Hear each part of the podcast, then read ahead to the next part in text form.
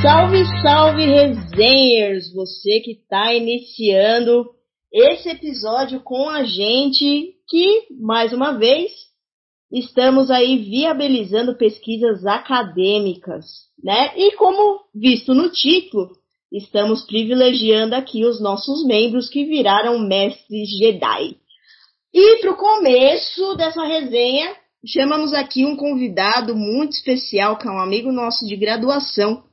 Bruno, por favor, faça a sua saudação. Olá, tudo bem? Eu não sei se eu acho que eu motor bem na hora que eu estava começando a falar. Boa noite, boa tarde, bom dia, bom momento, Brasil. É, sou Bruno Tatalha, sou ex-graduando da, da Famigerada PUC São Paulo. É, conheço essa galera faz mais ou menos uns 16 ou 5 anos. É, estamos aí. É, é, isso que dá pra falar essa hora da noite, né, gente? Esse é o nosso querido convidado, Bruno. Sensacional, muito bem-humorado. E nosso segundo convidado, que é membro do Resenha Histórica, Gabriel Rossini. Boa noite, senhoras e senhores, ouvintes e companheiros aqui do, do desse episódio. É meio estranho falar com a Marina nesse momento do episódio, né? Mas vamos lá. Um dia especial com o Bruno, que é um querido, o melhor jogador de sinuca que eu já tive a oportunidade de jogar.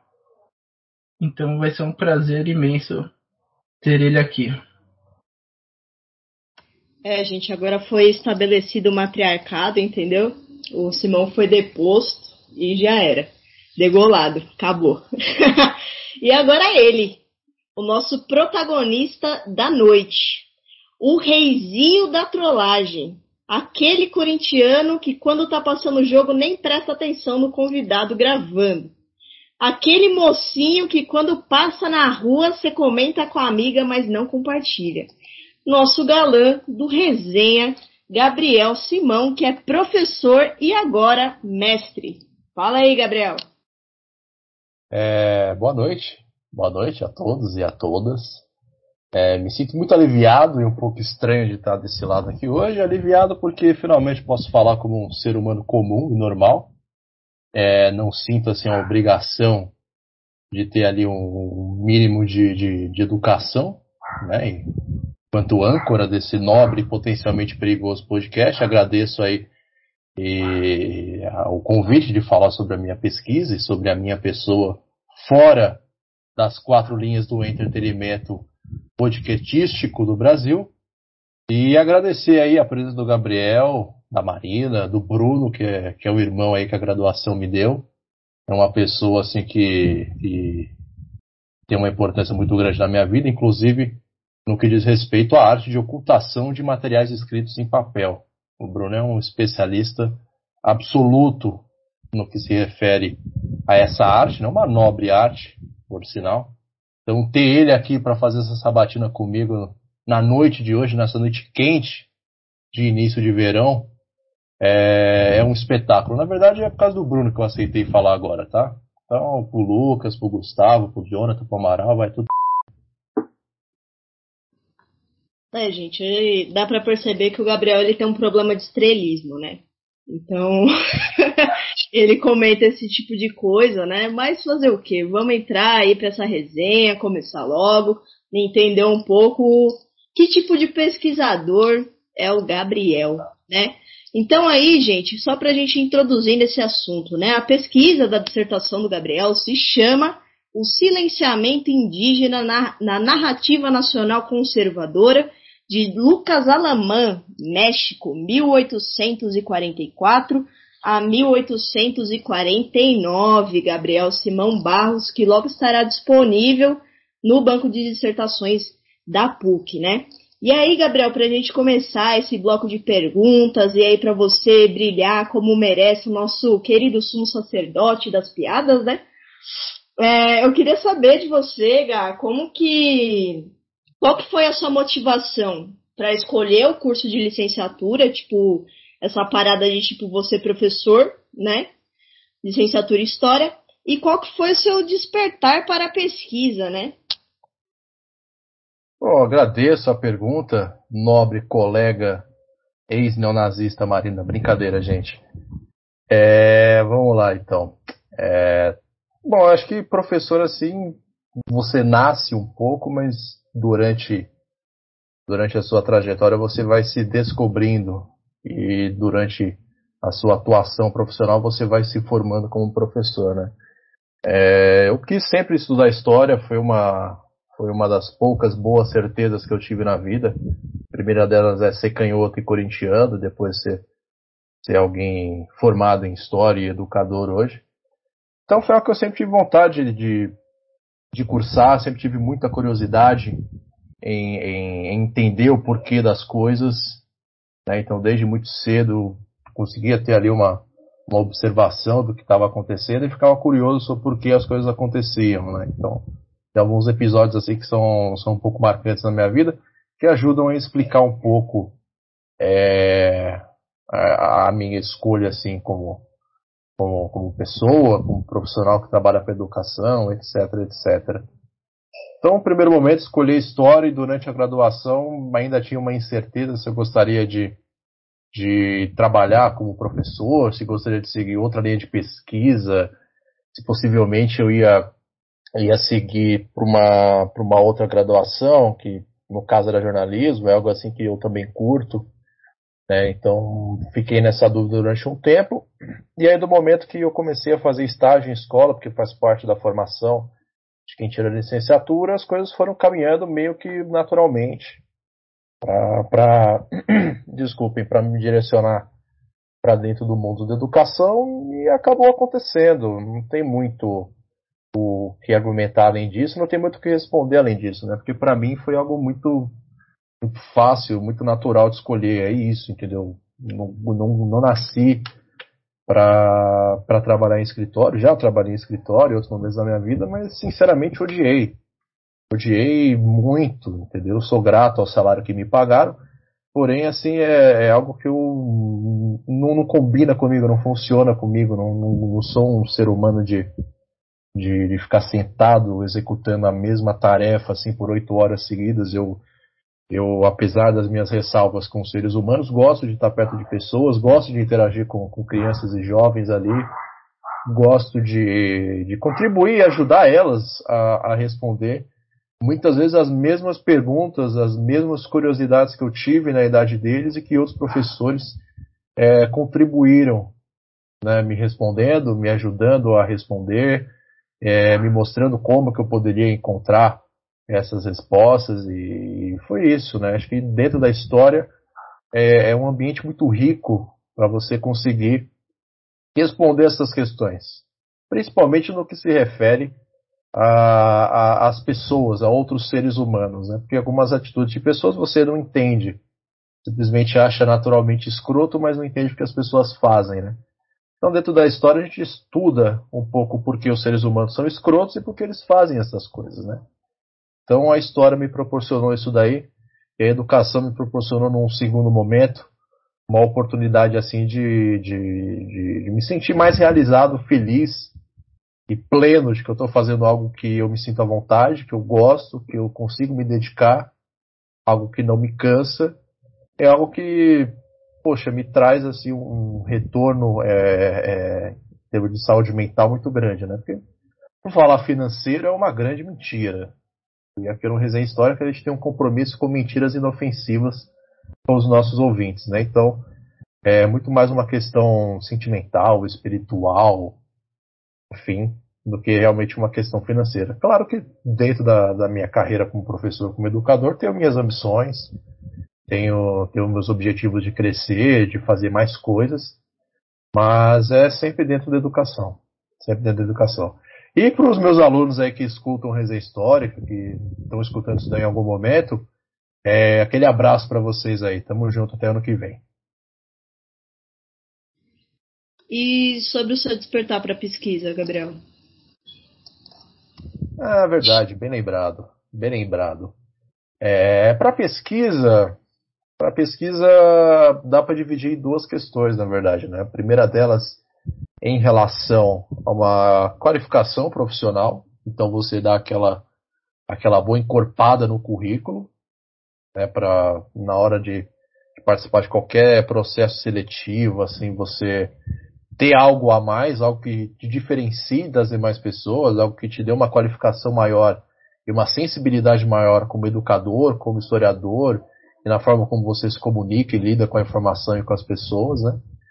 Por uma questão da própria curiosidade que eu comentei agora, né? De, de ter algumas questões que para mim sempre foram muito pertinentes, muito latentes, né? Então eu vou fazer um, um, um, um retrocesso aqui numa história.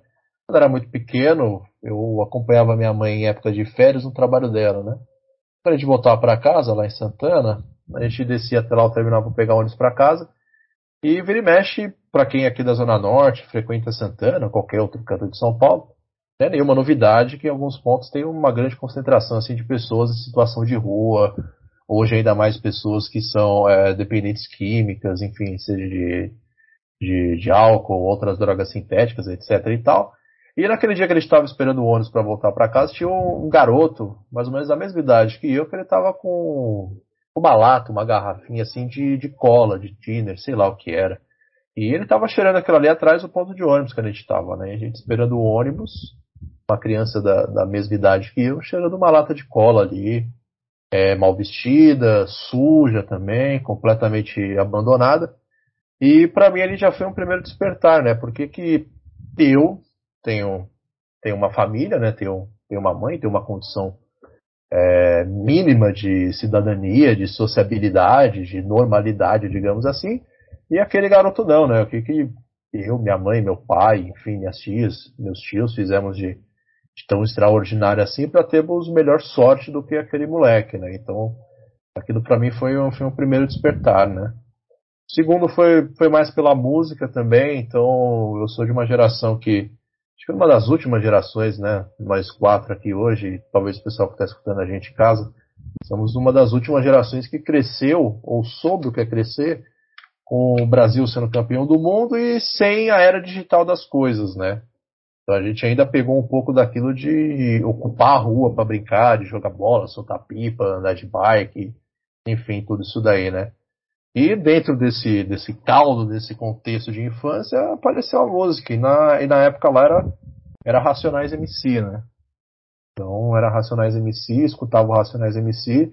No primeiro momento você queria pagar de mal igual eles, então você não tinha uma, uma preocupação em entender o que, que era aquela letra.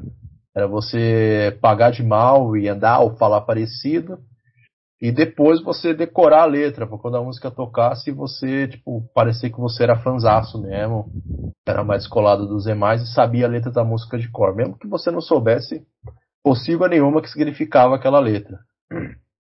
Então, tipo, isso tudo foi, foi sendo carregado, né, conforme eu ia crescendo, e dentro da graduação tem, tem esse retorno, né, esse bom uso que eu poderia dar para minha curiosidade, né, e um direcionamento um pouco mais um pouco mais preciso de acordo com algumas sensibilidades sociais que eram mais pertinentes para mim ali naquele momento, né?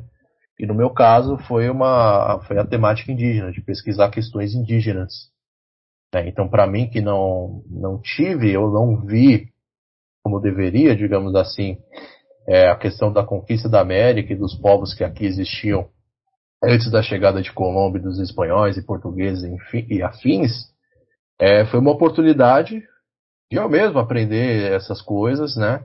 Sob orientação do, do querido professor Fernando Londonha, abraço para você, professor, e de é, é, devolver de uma forma positiva ou com uma, com uma discussão ali boa e interessante a respeito desse episódio da conquista da América, a respeito desse momento assim é, fundamental para a vida de todos nós que, que somos americanos e estamos escutando aqui o resenha histórica, e de como isso acabou direcionando toda uma história, toda uma, todo um peso de como a gente organiza a nossa sociedade e a, as próprias relações que temos entre as pessoas. Né?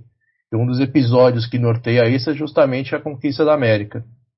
Então, para mim, era, era, algo, era algo até que, que, que, fundamental de ser falado, de ser discutido, de aproveitar novos, novos debates assim da historiografia que estavam sendo feitos.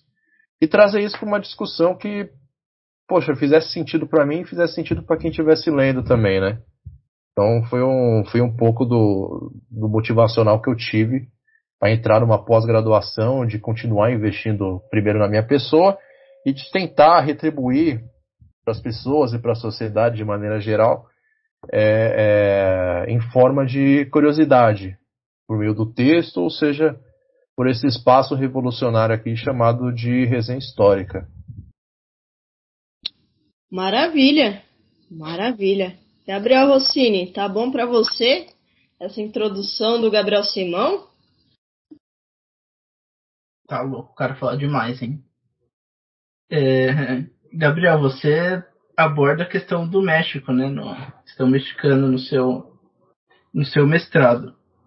E aí eu queria saber, e acho que seria interessante você falar com o público, como que você chegou nesse tema, nas fontes e no recorte temporal, e quem foi o Lucas Alaman que está no, no título da sua dissertação.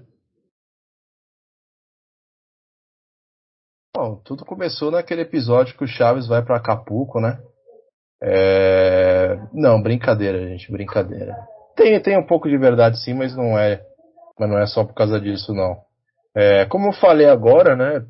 Durante, durante a, a, época, a época da escola, nunca, nunca vi, não me lembro de ter estudado assim, né, nem falha dos professores que eu tive, nem nada disso.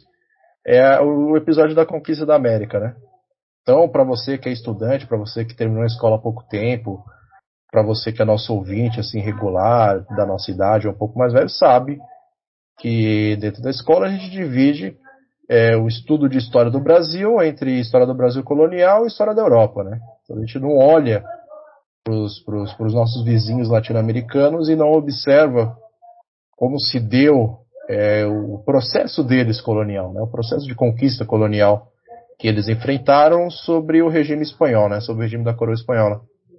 Então, assim, essa curiosidade de querer entender como essas coisas aconteceram, e acima de tudo por uma semelhança muito grande em termos de cultura, de riqueza cultural e de, de feridas culturais que Brasil e México carregam, acabou estabelecendo um link muito muito propício para uma pesquisa, né? Então eu acabei embarcando nisso. Então meu TCC eu estudei a questão do discurso de Ana Cortés, né? Dentro das cartas que ele redigiu para o rei Carlos V na época. Então, ele escreveu ali cinco dissertações, cinco cartas como documentos de defesa da posição dele como conquistador. E eu estudei é, é, esse discurso, né, essa narrativa que ele conta ali em duas dessas cartas, se eu não me engano. Então, para o mestrado, eu quis aprofundar isso, levar isso para uma, uma, outra, uma outra situação, para um outro nível, né, para um nível de exigência que fosse adequado para o mestrado. Então, depois disso, né, com o TCC pronto, faculdade terminada, é, juízo a menos, cerveja de muita, a gente começa a pensar um pouco no projeto de, de mestrado. E aí que eu acabei é, aprofundando um pouco mais as bibliografias que eu utilizei dentro do TCC e acabei chegando na figura do Lucas Alamã, que era uma figura recorrente em muitos textos que eu trabalhei. Então, vira e mexe ali, aparecia uma citação que havia sido destacada por Lucas Alamã. Ou uma compreensão de um texto, um comentário do texto do Cortez feito por Lucas Alamã. Então acabou esse cara surgindo a todo momento, quando eu aprofundava a minha bibliografia, aprofundava a questão para começar a ter ali um, um, uma, uma clareza do que eu queria fazer projeto de mestrado. E aí eu fui achando a figura do Lucas Alamã, depois fui aprofundando na, na figura dele, né? Quem é esse desgraçado, propriamente dito. Então o Lucas Alamã, ele nasceu ali na, na virada do século XVIII para o século XIX no México, que na época era colônia da Espanha, né? conhecido como Nova Espanha, um nome muito criativo. E ele nasce ali dentro de uma pequena burguesia que prosperou na região de Guanajuato, interior do México, em cima da atividade de mineração, né? Então ele fazia parte já de uma, de uma pequena burguesia mais bem sucedida, uma burguesia culta, uma burguesia que estudava, uma burguesia letrada, Ele estudou, ele realmente se formou como, como pessoa, como cidadão, tendo, é, digamos assim, o espírito de um espanhol. Então a leitura que ele fazia do mundo era uma leitura é, igual, se não muito parecida com a que um espanhol é, original, digamos assim, faria a respeito das situações e do mundo, né? E ele assume uma carga de político conservador, de pessoa conservadora, a partir de, um, de, de dois episódios que foram muito marcantes para a trajetória dele, né? Ele nasce ali nesse final do século XVIII e morre um pouco antes de 1850. E nesse período acontecem duas coisas. Acontece primeiro a independência do México, que, que ocorre e se configura numa série de guerras ou pequenas revoltas é, é, espalhadas por todo o território mexicano, uma série de guerras e revoltas carregadas de violência. Né? Então tem lá é, Juárez que passa por isso, Guanajuato que passa por isso, outras regiões ali que passam por episódios de extrema violência. E dentro de um desses episódios, ali a família do Alamã e outras famílias que pertenciam a essa pequena burguesia são vítimas dessa violência, né? Tem, são transformadas em alvos, sofrem saques, são mortas por essa multidão empobrecida, cheia de fúria e de cólera, né? Então esse primeiro episódio é muito marcante para ele. Um episódio ali que ele percebe que talvez a ideia de independência não fosse um caminho mais apropriado para se seguir o México. Então a partir dali ele começa a moldar um pensamento monarquista. E sim, criança século XIX ainda dava para fazer defesa da monarquia, tá bom? Então ali ele começa a criar é, esses pensamentos que partem em defesa da monarquia. Daí como ele começa a basear esse pensamento em defesa da monarquia? Ele se inspira muito na Revolução Inglesa, mais especificamente no, nos escritos de Edmund Burke. É, Para quem não sabe, Edmund Burke é o, considerado o pai fundador do conservadorismo. E ele escreve ali uma série de cartas que são críticas, na verdade, ao processo revolucionário que ocorre na França. Então, Burke ele é muito crítico à maneira como os franceses levaram adiante a sua transição revolucionária. Então, ele achava que os franceses, na verdade, não poderiam romper de maneira tão, tão violenta o que ele chamou de antigas tradições nacionais. Então, por exemplo, a ideia da presença de um monarca para o Burke seria uma, um rompimento muito violento, muito forte, desnecessário. Você rompendo dessa forma, você acabaria tirando justamente esses, esses pontos referenciais que um país e um povo têm. Então, uma das ideias conservadoras é justamente manter um pouco das bases tradicionais de um país para que, assim quando ocorrer os processos de transformação, você tenha ali um norte para seguir. Você não tenha que criar as coisas tudo do zero e, consequentemente, criar ou provocar uma situação completamente é, descontrolada. E o Lucas Alamã, lendo e tendo contato com esse texto, ele faz essa, essa relação com o que estava acontecendo no México. Né? Então ele vê o contexto da família dele, de outras famílias conhecidas, sendo totalmente saqueadas, mortas, vítimas de todo tipo de violência e de sorte por causa dos, dos revoltosos da independência ele começa a fazer essa defesa da monarquia, né?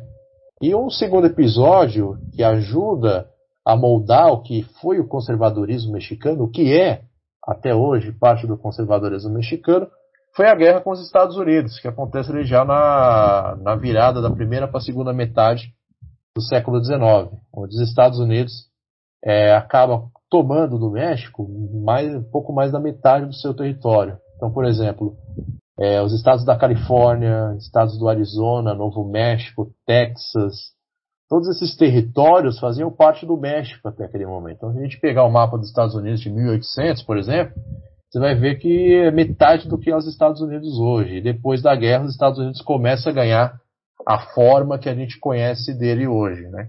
Então, nessa guerra, os Estados Unidos ganham do México, é, acabam perdendo esses territórios que eu comentei, e para o Lucas Alamã isso também era um outro momento de fim de mundo, né? Então, onde que um país que acabou de sair de um conturba, conturba, conturbado período de conquista da sua independência, diversas guerras, diversas situações posteriores de tentativa de golpe de Estado, de tomar o poder por um grupo X, por um grupo Y, e aí no meio dessa, dessa, dessa confusão política, estoura uma guerra com um vizinho é, muito mais bem organizado, muito mais bem armado, você perde essa guerra, você perde boa parte da sua nação. Então, assim, para a leitura dele, para a leitura conservadora que ele tinha, aquilo não podia ter acontecido, porque aquilo ameaçava fortemente a soberania do México. Ameaçava fortemente o que o México tinha de bom, o que poderia ter de bom, e, consequentemente, a sua inserção dentro de um mercado capitalista global que estava crescendo naquele momento. Né? Então, época de segunda revolução industrial, época da, das abolições das escravaturas durante, durante todos os, os, países das Américas, basicamente. Então, assim, para ele era, era trágico, tanto do ponto de vista político quanto do ponto de vista mais é, é, ideológico, né, do que era mais intimamente importante para ele. Aí é isso, né? Isso daí é um breve resumo de quem foi esse cretino do Lucas Alamar.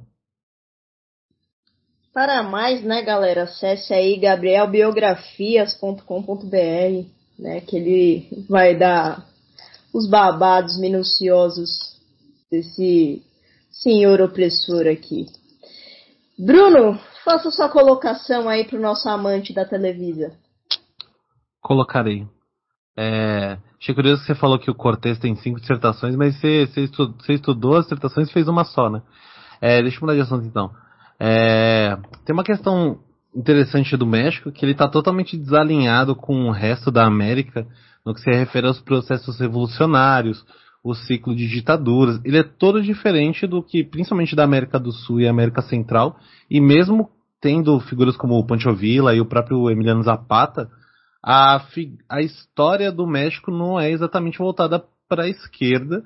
É, tanto que o Lopes Obrador é um cara meio é, é, é, fora da curva como, como um governante mais à esquerda. E aí, na real, eu tô pensando na questão dos partidos mesmo.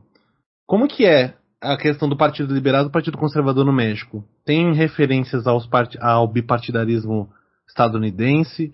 É uma parada diferente? Qual que é a pegada desses partidos no México? nesse período que você está estudando, lógico? Bom, primeiro, né, se o palhaço aí está pedindo quantidade de páginas, vai ler o que o Cortez escreveu, né? Eu me propus a fazer uma dissertação em uma bolsa de mestrado. Se quiser que eu faça mais quatro, me dá quatro bolsas de mestrado que nós faz sem problema nenhum. É, agora indo para a questão do bipartidarismo, vamos lá. Nesse momento, nessa época do Lucas Alamã, é, os partidos políticos no México ainda estavam se configurando. Então, esse, essa primeira metade do século XIX é onde se configura o Partido Conservador Mexicano, que está aí até hoje.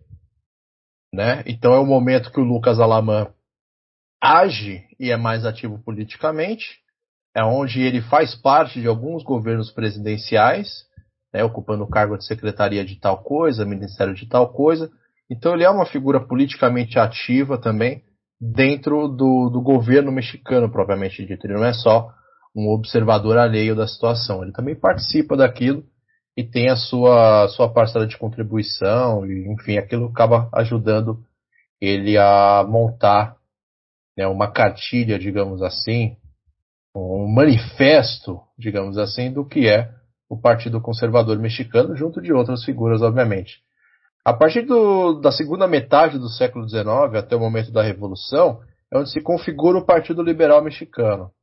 Né? O Partido Liberal Mexicano ele segue uma cartilha do liberalismo daquela época. Então tem que abrir é, para o capital estrangeiro, tem que ser um regime presidencialista, é, tem que ter ali um pouco de livre iniciativa, um pouco mais de liberdade, enfim, toda aquela, aquela propaganda, aquela baboseira liberal propriamente do século XIX. Né? Então tem um embate durante todo o século XIX praticamente entre conservadores e liberais. A coisa que diferenciava um do outro dentro da sua ideologia era basicamente é, a questão do modelo de governo que eles seguiriam. Então, os conservadores eles eram monarquistas, defendiam uma monarquia aos modos da monarquia espanhola, inclusive gostariam é, que o México continuasse tendo ali um laço de, de digamos assim, de, de, parte do reino espanhol, ou tivesse ali um membro da família real espanhola para compor uma família real mexicana, ter propriamente um rei. Né? Enquanto para os liberais era melhor um sistema presidencialista. Eles eram presidencialistas, eram federalistas. Ele tinha um programa muito mais progressista, né, usando assim uma linguagem da época e se mantendo dentro dentro do, do entendimento do que era progressismo, conservadorismo e liberalismo da época. Então eles eram os caras mais para frentex naquele momento, né? Tanto é que os conservadores tentaram um golpe de Estado, trouxeram é, um Habsburgo da Áustria para ser imperador do México, se eu não me engano, Agostinho? Não, não foi Agostinho, não. Foi um outro cara aí que daqui a pouco eu lembro o nome. Era um Habsburgo, esse golpe não durou muito tempo, esse Habsburgo perdeu a cabeça, um monte de gente perdeu a cabeça em praça pública. E aí os liberais assumem é, definitivamente o controle político do México durante todo o século XIX, e aí no final do século XIX e toda a primeira metade do século XX é aquele momento lá da Revolução Mexicana. Então até aquele momento ainda tinha essa formação bipartidária, que ainda não tinha é, é, uma definição muito clara no primeiro momento, tá certo? Do que era conservador, do que era liberal. E a partir de um, de um segundo momento, principalmente já é, durante e depois da guerra com os Estados Unidos, essa, esses posicionamentos se tornam mais claros. Então, o conservador mexicano é isso e o liberal mexicano é isso daqui. É, aí, aí a história das esquerdas no México ela acaba, ela acaba entrando um pouco depois disso. Né? E a influência, principalmente das esquerdas dentro do México, é muito mais forte já no século XX. Então, as experiências da Revolução Russa, a vinda do Trotsky para o México, é, os murais, os muralistas, né, então, é, acabam tendo uma contribuição muito grande em resgatar esse orgulho nacional mexicano, um orgulho nacional mexicano que, que se relacionava muito com, com, com, ideias de esquerda, etc. e tal. Aí a gente pode falar da Frida Kahlo, por exemplo, também. Então, nesse primeiro momento do século XIX, o México está se formando, basicamente. Então, era necessário fundar o México dentro do tempo tá certo? Definir o que, que o México viria a ser, se ele seria uma monarquia um sistema republicano, o presidente, primeiro-ministro, enfim. É, teve muita treta interna, então foi um século XIX de diversos golpes de Estado, diversas tentativas de golpe de Estado. Então, o fulano que estava do seu lado hoje era o fulano que te mata amanhã, e o fulano que te ajudou a matar esse fulano de hoje vai te matar depois de amanhã também. Então, era um clima de bastante trairagem, muito parecido com o vestiário do Grêmio. E só depois da Revolução, né, só depois, com, com a vinda da Revolução, que, que o cenário político do mexicano, mexicano acaba se acalmando, realmente. Porque ali na Revolução tem um papel muito importante de resgatar e ajudar a definir o que era o México, o que viria a ser o mexicano. E é ali que, que as personagens indígenas históricas desse passado pré-colombiano do México é, são resgatados, são resgatadas e suas biografias são escritas. Então, por exemplo, o último Tlatoani Azteca, Cuauhtémoc, que Tlatoani aqui, fazendo uma, uma comparação bem rápida e bem pouco precisa, é o equivalente ao imperador de tudo, né? Então, o último Tlatoani mexicano é Cuauhtémoc. Em relação é, é, Montezuma II, que foi o, o, o que conduziu, digamos assim, as negociações com os espanhóis, mais para frente eu entro um pouco mais nisso, ou por exemplo a figura da Malinche, que ajudou os espanhóis como tradutora ali do náhuatl para o espanhol, etc e tal, elas são vistas até hoje como figuras de traidores. Então, por exemplo, se chegar no México e alguém te chamar de hijo de tingada, ou você chamar alguém disso, isso é pior do que você chamar alguém de FDP porque é uma ofensa máxima que diz respeito diretamente a todos os mexicanos. Então, é uma ofensa muito, muito pesada. E para quem for uma pessoa mais atenta ou amante de séries que falam sobre o narcotráfico, se observar em Narcos México, em qualquer uma das três temporadas, em alguns momentos ali, alguns personagens xingam o outro dessa forma. Então é um xingamento muito pesado que se tem e se refere justamente, principalmente a Malinte. Então a Malinte ali seria a, a maior filha da história do México, a traidora do México. Ela que se deitou com Cortez, o inimigo, e acabou entregando é, é, todo o legado, toda a herança asteca para os conquistadores espanhóis. Tá certo? E toda essa, essa construção biográfica, etc. e tal, ela ocorre justamente no período da Revolução.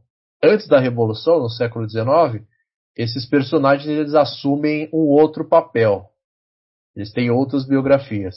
E aí eu estou olhando a biografia que o Alaman fez dessas personagens, para entender um pouco mais como se configurou essa montagem de um discurso voltado para uma lógica conservadora e num processo fundamental que é na hora que você vai criar ali do barro uma nação, um Estado nacional independente.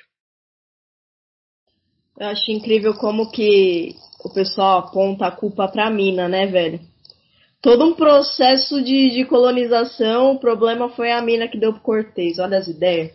Mas enfim, Rossini, vamos dar continuidade a esse papo aí que o Simão já, já deixou a deixa, né? Deixando. É, não precisava nem fazer a pergunta, né? Na real, era só para perguntar sobre a questão da formação do México enquanto Estado Nacional, então só continuar a falar aí já sobre essa construção. Ok, vamos lá então.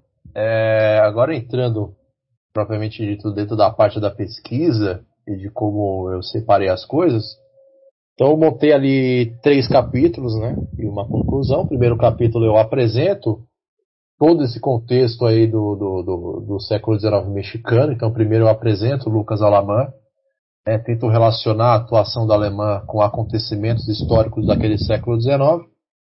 No segundo momento do primeiro capítulo eu entro propriamente dito no contexto geral mexicano do século XIX. Então eu falo sobre essas tentativas de golpe, eu falo sobre como um traiu o outro, eu falo sobre como o Alamã foi se organizando é, como político conservador, como ele foi organizando o Partido Conservador propriamente dito, vou apresentando ali o Partido Liberal também, tudo, toda essa questão que é importante para localizar a pessoa que está lendo e que, que não conhece é, é, a temática, não conhece muito da história do México, enfim, é, eu fiz pensando nisso, né? No segundo capítulo eu entro justamente na, na questão do Cortês, né? então começo a, a, debater, a discutir, a problematizar a figura do Cortês dentro do texto do Lucas Alamã, né? assim como o Cortês do Lucas Alamã ele escreve ali em dissertações, né? então e, é, nesse primeiro volume da obra dele, ele faz em quatro textos, quatro dissertações, e aí nessas quatro dissertações eu procuro entender como que essas personagens foram organizadas, né? Então, nesse segundo capítulo, eu falo sobre o Cortés e a relação que ele tinha indiretamente com o rei Carlos V, né? Então, o que o Alamã busca construir e é algo que o próprio Cortés também buscou construir é que o Cortés nada mais era do que um representante do rei dentro da, da América do Norte. Então, aquilo que o Cortés fazia, ele fazia com o mesmo peso de que o rei, se ele estivesse em pessoa aqui. Então, o Cortés e o Alamã vendem essa ideia do Cortés como alguém justo, como alguém cheio de qualidades e virtudes, e que estava presente no continente americano para fazer valer a vontade do rei Carlos V. E ele, sendo, obviamente, humilde e, e, e amoroso servo de Sua Majestade, é, fazia isso obedientemente. Tá certo? Então aqui ele desconsidera toda e qualquer questão de cunho mais é, pessoal do Cortês, como por exemplo ambições próprias do Cortês. É, e quando a gente fala de é, do processo de colonização das Américas, de como se deu essas aventuras aqui, a gente fala normalmente de como muitas pessoas vinham para cá, vinham da Europa para cá, tentar a sorte, tentar a riqueza, é, é, tentar, é, é, enfim, tentar uma melhor sorte. Então o Cortez ele acabava, ele acabava fazendo parte desse caldo cultural todo aí. Então ele vem para cá justamente para tentar a sorte e o Alamã acaba ocultando essa informação. Tá certo? Então ele faz ali desde o início do texto, uma série de escolhas que vão norteando a leitura que vão pautando a leitura dentro de uma série de ideais conservadores. Por exemplo, para o Alamã, o México ele não é fundado no México propriamente dito, né? A fundação do México ocorre na Europa. Tanto é que no, no primeiro, nos primeiros capítulos dele ali, nas primeiras partes do primeiro texto dele, melhor dizendo, ele coloca a fundação do México na Espanha. Ele começa falando sobre a união dos reis católicos, Fernando e Isabel, e das antigas cruzadas até Jerusalém. Né?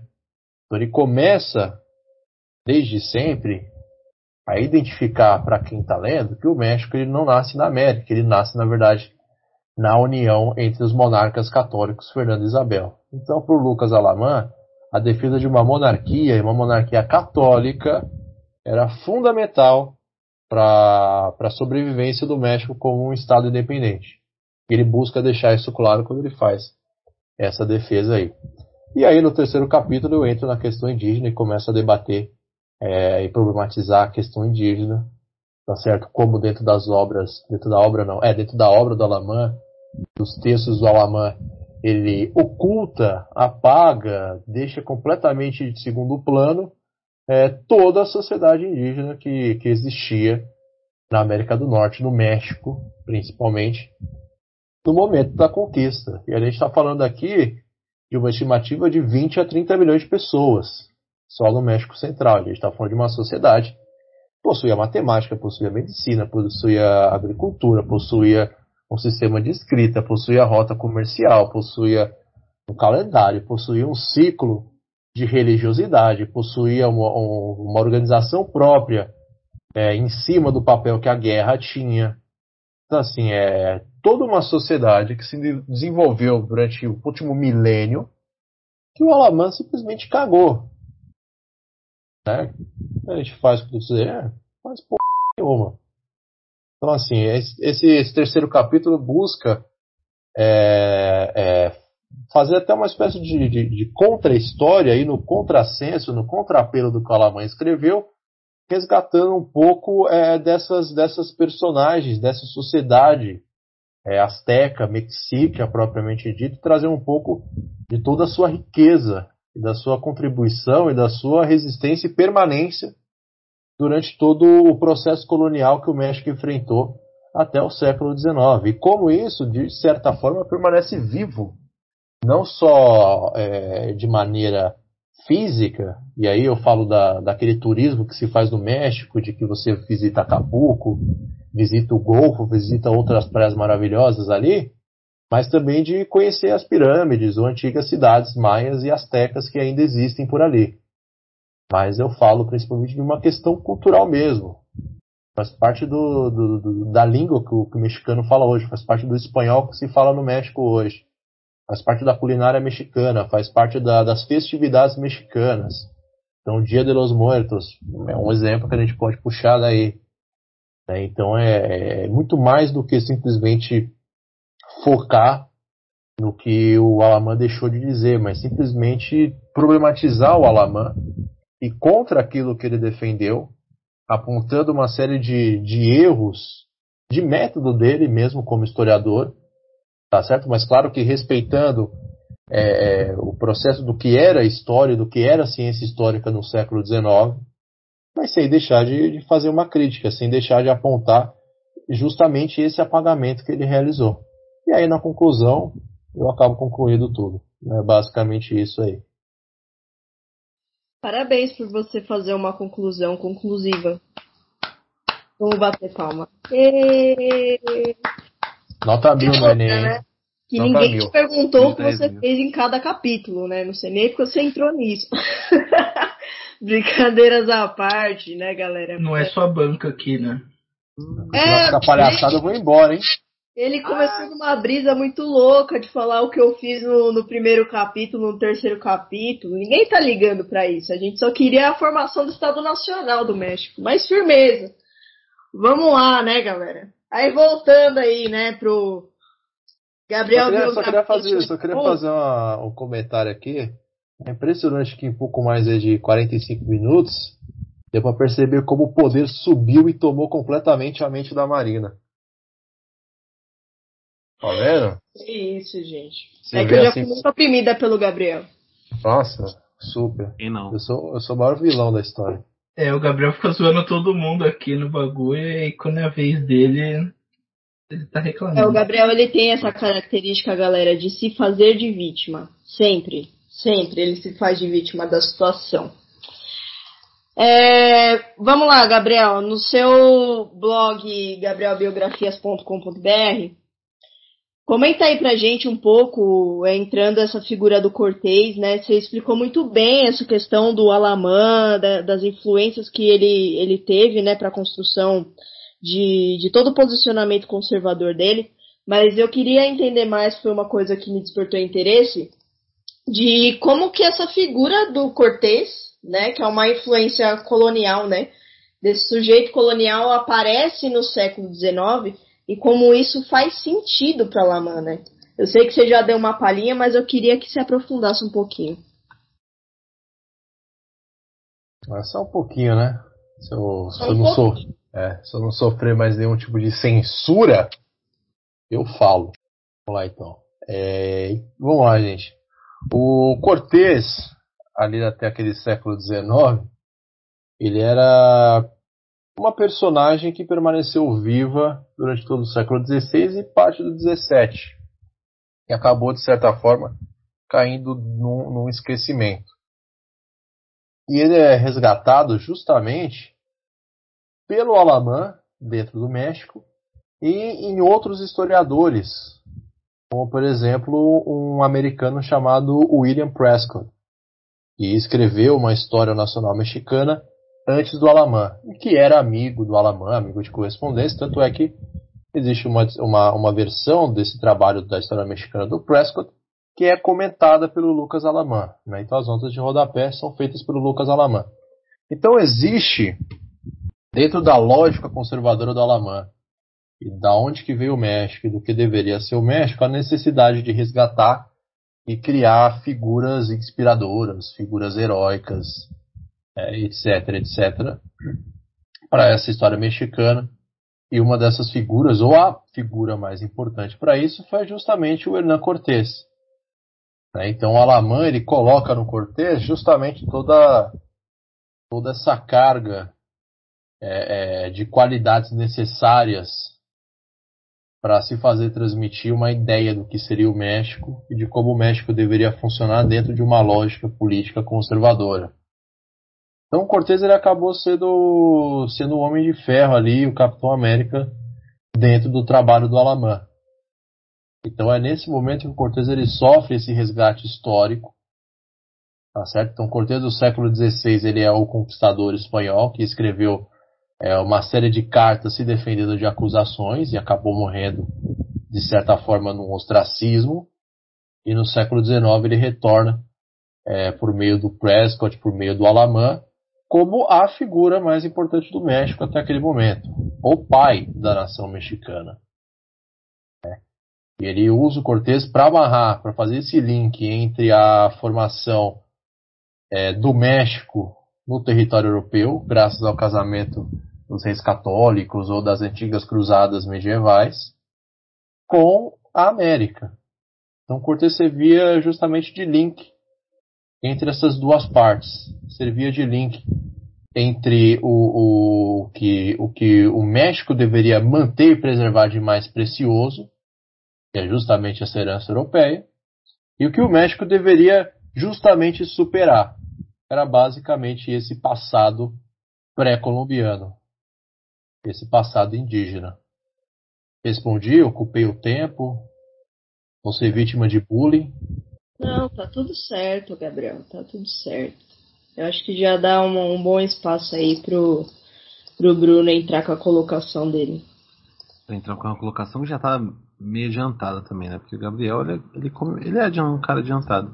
Mas é pedacinho, mano. Usei outro, mano, termo, mas eu quis dizer isso. Sim, a, o, o negócio é o seguinte: você já, já se enfiou aí no Cortez e nessa construção.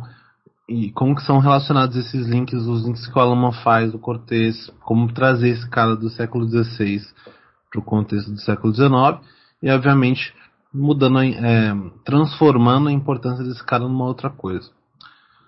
Uh, o que eu posso perguntar além disso, que seria essa minha pergunta, seria quem mais está por trás disso? O que, que existe ainda por trás disso que não está tão claro nessa relação? E quais pontos é, podem ser levantados de contexto do, do, do, do México nesse momento que justificam essa conexão em detrimento de qualquer outro? Então, assim, a gente entende que o Cortez é o conquistador, mas por que necessariamente essa figura sendo trazida do século XVI e não alguma outra figura que possa ter, se não a mesma importância, um cabimento melhor para esse momento?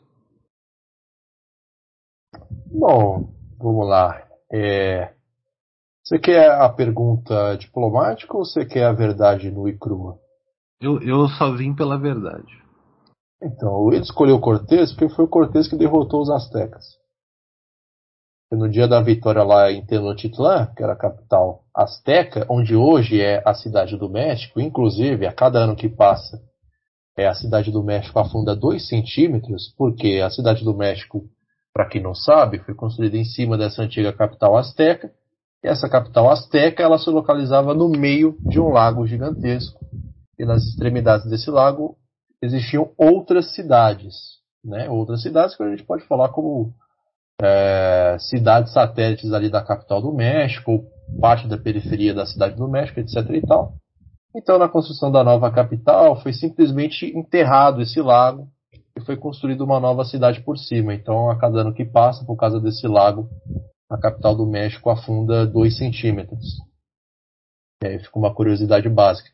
Mas é isso, mano, é isso. É porque o Cortez estava lá no dia da vitória, porque Cortez ele era o líder dessa expedição que desembarcou no litoral é, e rumou rumo à capital Tenochtitlan, que foi ele que, que estabeleceu é, é, essa percepção da existência de uma dinâmica política própria dentro daquele, daquele ambiente, porque é importante ressaltar que apesar do, dos astecas serem os maiorais ali, teriam total domínio da região, existia uma disputa política, uma dinâmica política própria, então outras cidades é, buscavam a queda dos astecas, buscavam eles assumirem o protagonismo político da região, e o Cortés acabou percebendo isso e acabou formando as alianças justamente nesse vácuo de oportunidade.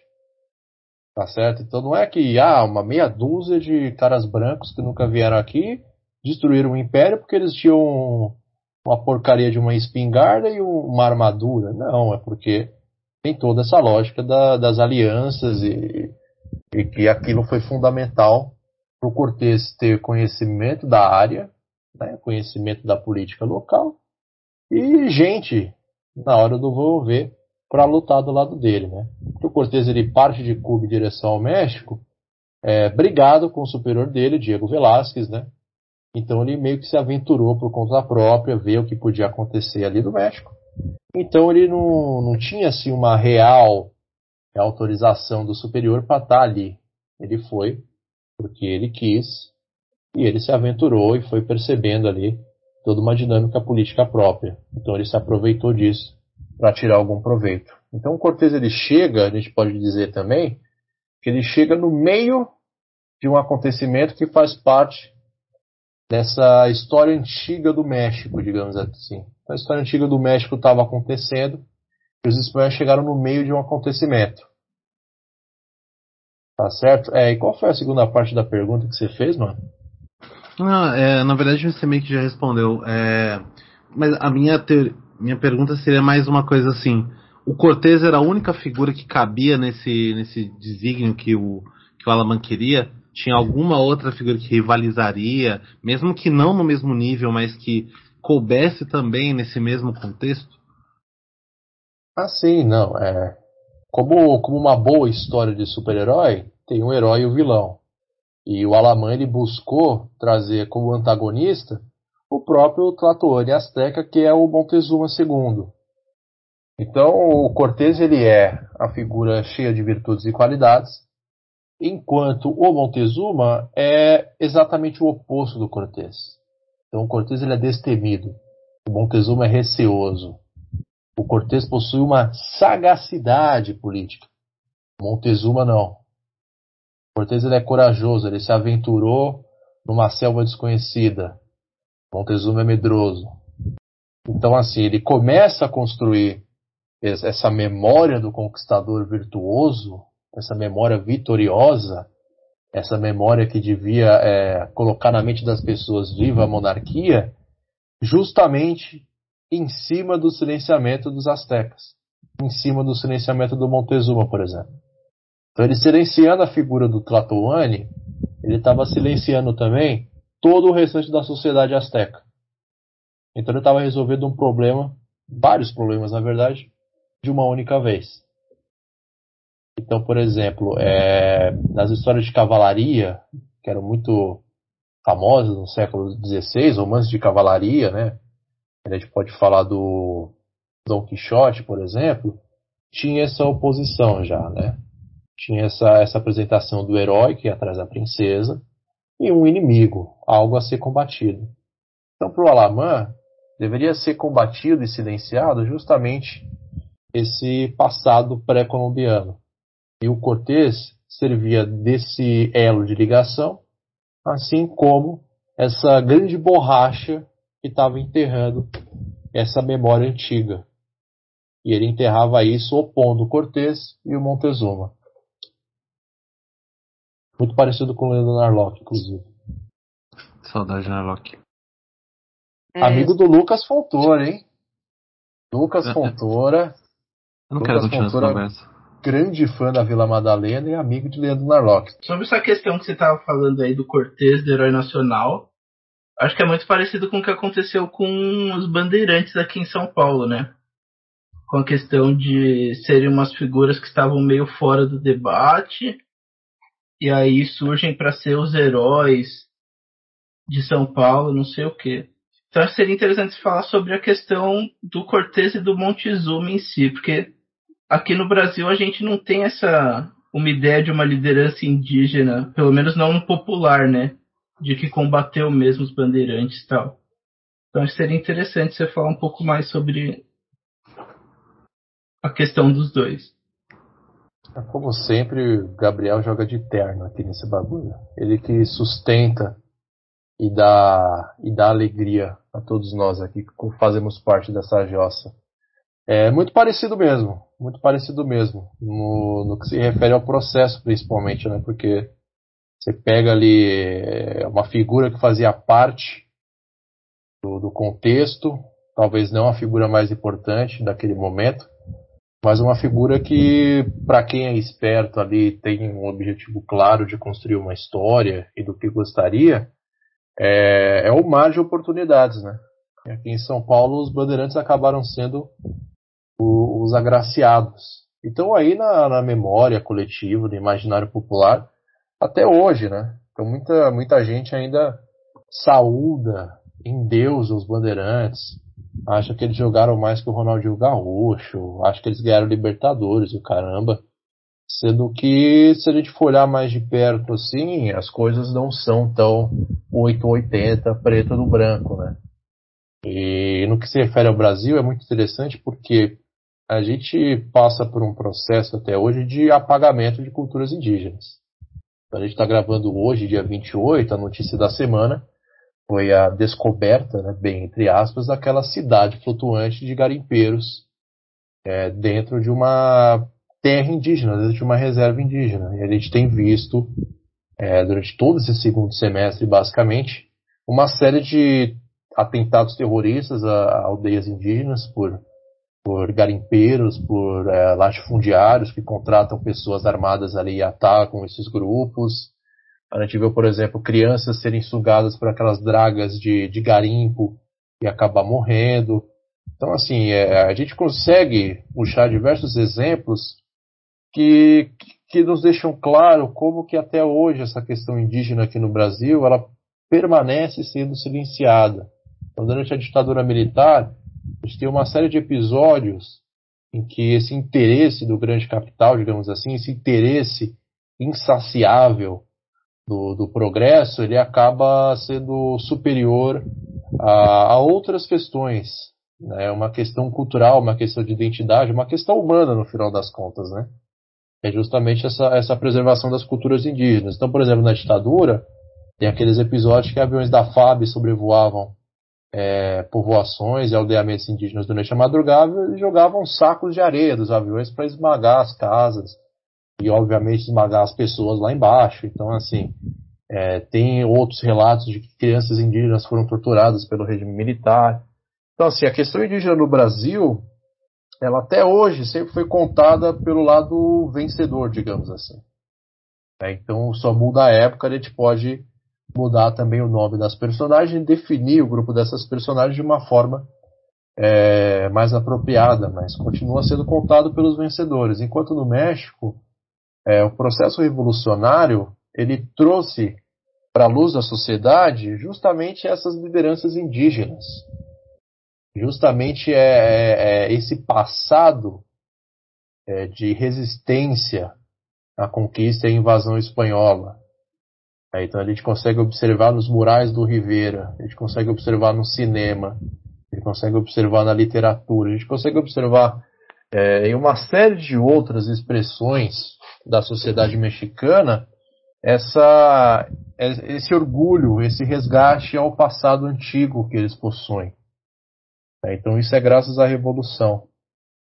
É, é justamente uma própria, um próprio enterramento do Alamã como figura, como personagem historiográfico. É porque dentro do México essa questão do Alamã, digamos assim, já está meio que superada. Mas é interessante trazer essa discussão para cá para o Brasil, justamente por essa comparação que o Gabriel fez de como a gente ainda não, não debate de maneira tão aprofundada esse nosso passado colonial e, e as consequências disso na nossa vida cotidiana. Né? Então a gente debate é, outras questões que também são pertinentes, mas que talvez não, não se abram, não se permitam ou não chegam é, a essa questão indígena. Não abordam a questão indígena no Brasil como deveria. Existem muitas pessoas, existem muitos pesquisadores, existem muitos trabalhos já realizados a isso, mas o, no tocante a uma sensibilidade, uma comoção nacional, de realmente parar e, e, dar uma, uma revisitada nesse passado, do meu ponto de vista, ainda não ocorreu. E isso ocorreu no México. Né? Então, o Brasil e o México ele tem diversas semelhanças culturais e sociais. Ele se identifica muito com eles e eles com a gente. Mas em outras questões, não. Em outras questões permanece é, é muito distante. É, e em relação a outros países da América Latina também. A gente pode pegar, por exemplo, o caso mais recente que foi o do Chile, que, enfim, há um ano e meio, dois anos atrás, lavou a sua roupa suja com a ditadura do Pinochet. É, buscou ali, exigiu a escrita de uma nova Constituição, uma Constituição que se livrasse é, daquelas amarras opressoras da ditadura, que se livrasse daquela ideia é, Faria Leimer de liberalismo, de neoliberalismo, de você privatizar até a água que você consome, a sua mãe, o seu sapato, tudo, achando que aquilo é a solução para a desigualdade ou para um país prosperar. É, então, quando eu falo que lá no começo que a gente olha para a história do Brasil, para o colonialismo e muito mais para a Europa, ele te deixa de olhar os países que estão aqui à nossa volta, é, eu, eu, puxo atenção para essas questões também. A gente sabe muito mais, às vezes, sobre é, a França, sobre a Alemanha, sobre a Espanha, sobre a Itália, do que sobre a Argentina, sobre o Uruguai, sobre o Chile, sobre a Bolívia. Então aqui, por exemplo, se eu pegar um ônibus agora, Uruguai, tipo 5 da manhã eu tô lá já. Ou até menos, dependendo de onde você estiver. Se for de avião, no caso.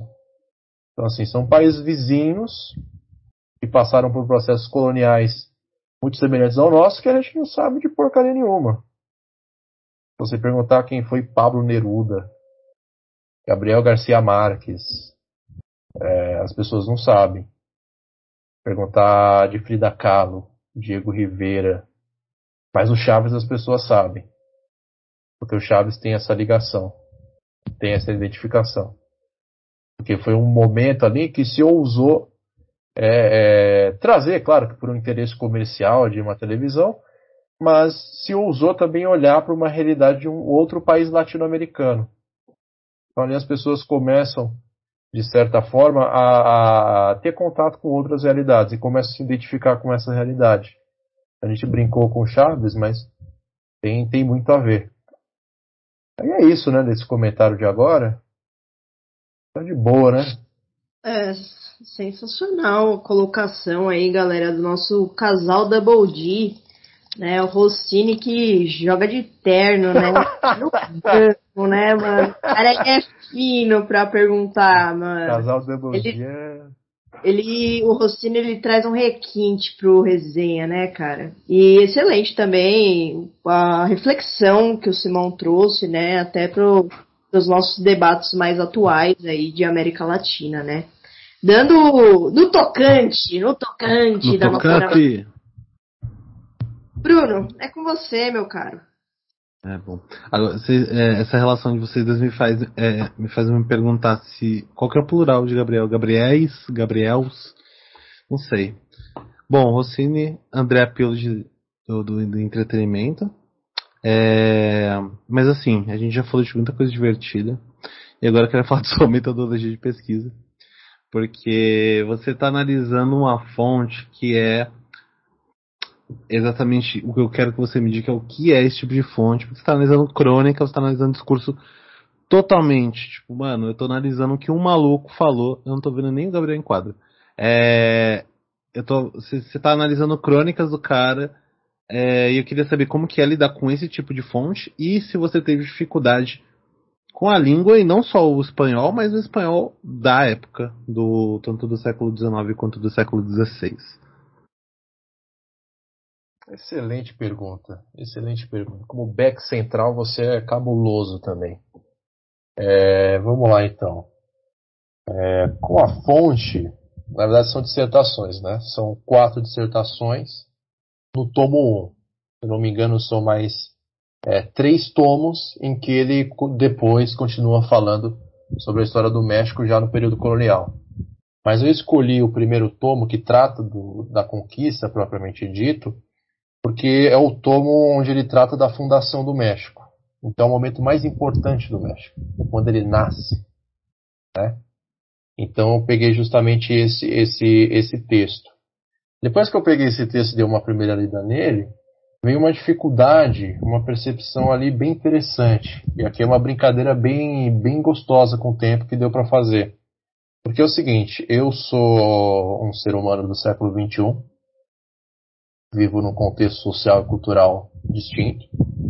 O Alamã escreve no século XIX, em outro contexto cultural e social distinto, sobre alguém que viveu no século XVI, em outro contexto social e cultural distinto. Então o problema que eu tive foi trabalhar com três tempos: o meu, o do Alamanha e o do Cortez. Percebe a loucura? Então, assim, o filme do Homem-Aranha comparado à minha dissertação, cara, é muito fraco no que se refere é, à discussão do tempo. Mentira, ainda não vi o filme do Homem-Aranha. Mas deu, deu, deu para entender um pouco da dificuldade que eu tive, né? Porque eu tenho a dificuldade de não cometer anacronismo com o Alamã e de não cometer anacronismo com o Cortez.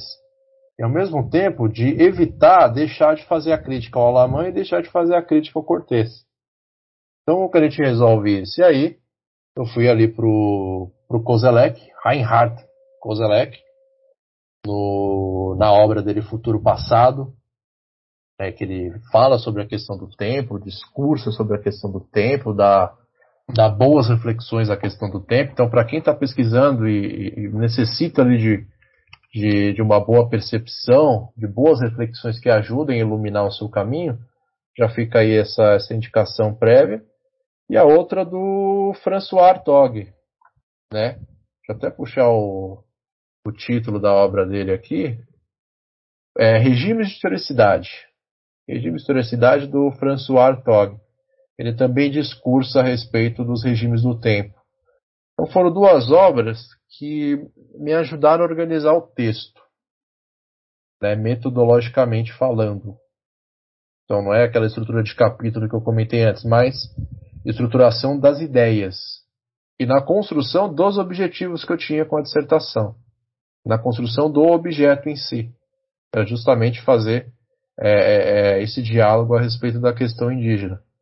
Então ele me ajudou muito esse trabalho a perceber esses três tempos, a perceber ali uma primeira necessidade de entender o que foi o século XIX do Alamã. Então, para entender é, essa construção de personagem, tem que se olhar para o século XIX mexicano, depois se olhar para a ideia de ciência da época e de construção dos estados nacionais que estavam acontecendo no século XIX, e aí depois, posteriormente, olhar para o século XVI, ver ali essa questão do Cortés, revisitar essa questão do Cortés, é, identificar é, é, é como o Cortés impactou é, aquele momento dele em outros conquistadores, na política europeia, etc, etc. E por último, é, fazer um, um, um, balanço historiográfico do que se tem discutido a respeito das questões indígenas na América Latina de um modo geral, né, nesse século XX, nesse século XXI. Né, e conseguir organizar esse material, conseguir organizar essa crítica de uma maneira que primeiro fique é, metodologicamente correta, e aí é uma questão de, de, de ciência mesmo, uma questão de obrigatoriedade científica do pesquisador, do cientista, de fazer as coisas. Depois, numa ordem temporal que faça sentido, então que organize ali os três capítulos, e esses três capítulos, é, é, os meus apontamentos, a minha crítica, a minha presença de Gabriel como pesquisador no texto, é, sejam coerentes e não sejam anacrônicas. E também que eu consiga fazer cumprir os meus objetivos quando eu me propus a investigar todo todo esse caldeirão de bruxa aí que envolve três temporalidades.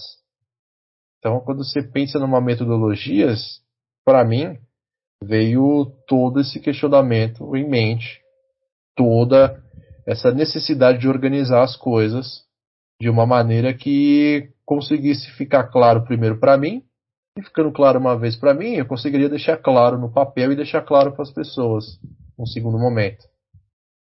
Né? Porque, não, não, sei se eu respondi bem, Bruno, porque, mano, é, é muita loucura, é muito complicado. Você está lidando com três temporalidades distintas. Então, o trabalho que eu tenho que fazer para uma temporalidade, eu tenho que fazer para três. E isso inclui a minha, é aquele final de fazer o balanço historiográfico, etc e tal. Então, assim, é, é, foi, foi um trabalho de fôlego no final das contas, né? Exigiu, exigiu bastante cabelo da minha cabeça. E o resultado hoje está evidente. É notável. Praticamente o rintintim do entretenimento. Mas maravilha, Gabriel, maravilha. A gente já percebeu aí a campanha, né? Analogia sim, anacronismo não, né?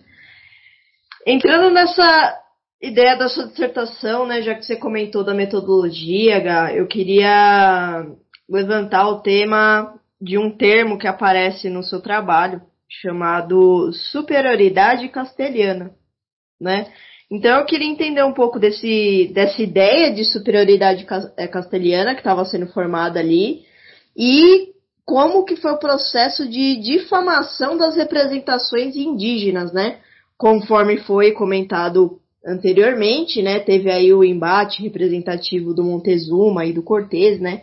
Então eu acho que é bem pertinente a gente aprofundar essa, esse conflito cultural, né? E também que você mencionasse aí alguns grupos culturais, grupos étnicos, né, que estavam envolvidos nesse processo. Tá. É, qual foi a primeira pergunta mesmo? Superioridade castelhana ah. e a difamação dos indígenas. Beleza, vamos lá.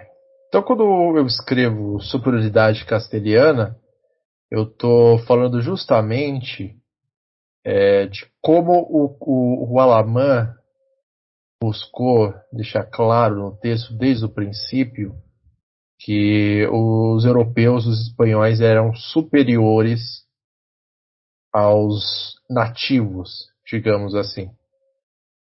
Né? E durante as dissertações ele vai narrando episódios do Cortés em sua jornada até a conquista de Tenochtitlan, em que ele busca deixar claro que os espanhóis eram superiores aos indígenas. Então, episódio após episódio, o Alamã vai escrevendo, e na, na, na própria tomada de atitude do Cortés, ou na falta de tomada de atitude do, do Montezuma, ele vai deixando claro isso, ele vai deixando subentendido, na verdade. Então, quando a gente fala de superioridade castelhana, estou falando justamente disso. Então, é um, um como digamos assim, um, um, uma saída, uma estratégia de escrita do Alamã, né? uma forma dele deixar claro uma ideia. Ele reforça essa ideia continuamente durante, durante o texto.